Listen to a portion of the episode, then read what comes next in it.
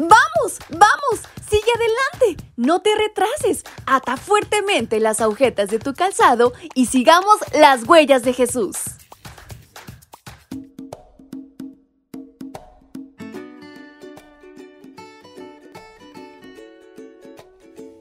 Muy buenos días mis pequeños y grandes, ¿cómo están en esta mañana? Espero hayan descansado muy bien y sobre todo tengan mucha energía para comenzar este día.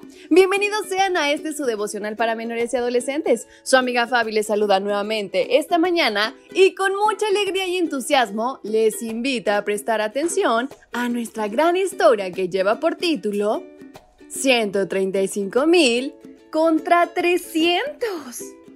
Los tres grupos tocaron al mismo tiempo los cuernos de carnero y rompieron los cántaros.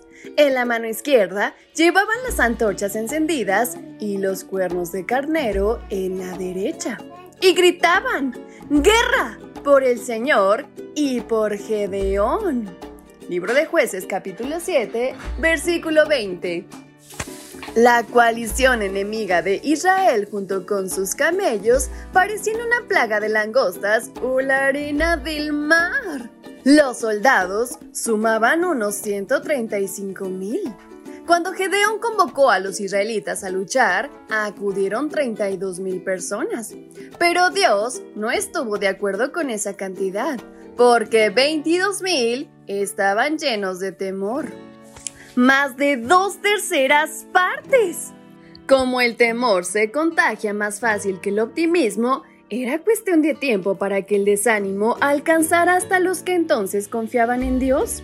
Por lo tanto, Gedeón indicó que los temerosos se fueran y ellos obedecieron rápidamente. El ejército de Israel se redujo a 10.000 soldados, pero aún Dios dijo que eran muchos. Le dio indicaciones a Gedeón hasta que quedaron solo 300 soldados valientes. Además, Gedeón dividió esa cantidad en tres escuadrones de 100 cada uno. ¿Y sabes qué probabilidad había de que Israel venciera? Ninguna a menos que Dios hiciera uno de los mayores milagros. Ese era el objetivo de Dios, que cada israelita estuviera seguro de que Dios pelearía sus batallas. Dios hasta les dijo qué armas llevar. En esa ocasión las armas fueron jarrones, trompetas y antorchas. La estrategia fue atacar de noche y rodear al enemigo para que pareciera que eran muchos. Entonces fue cuando gritaron todos juntos, por el Señor y por Gedeón. ¿Y sabes cuál fue el resultado de esa estrategia? Que los enemigos de Dios se destruyeron unos a otros. La Biblia cuenta. Mientras los 300 israelitas seguían tocando los cuernos de carnero, el Señor hizo que los madianitas lucharan entre sí y que salieran huyendo.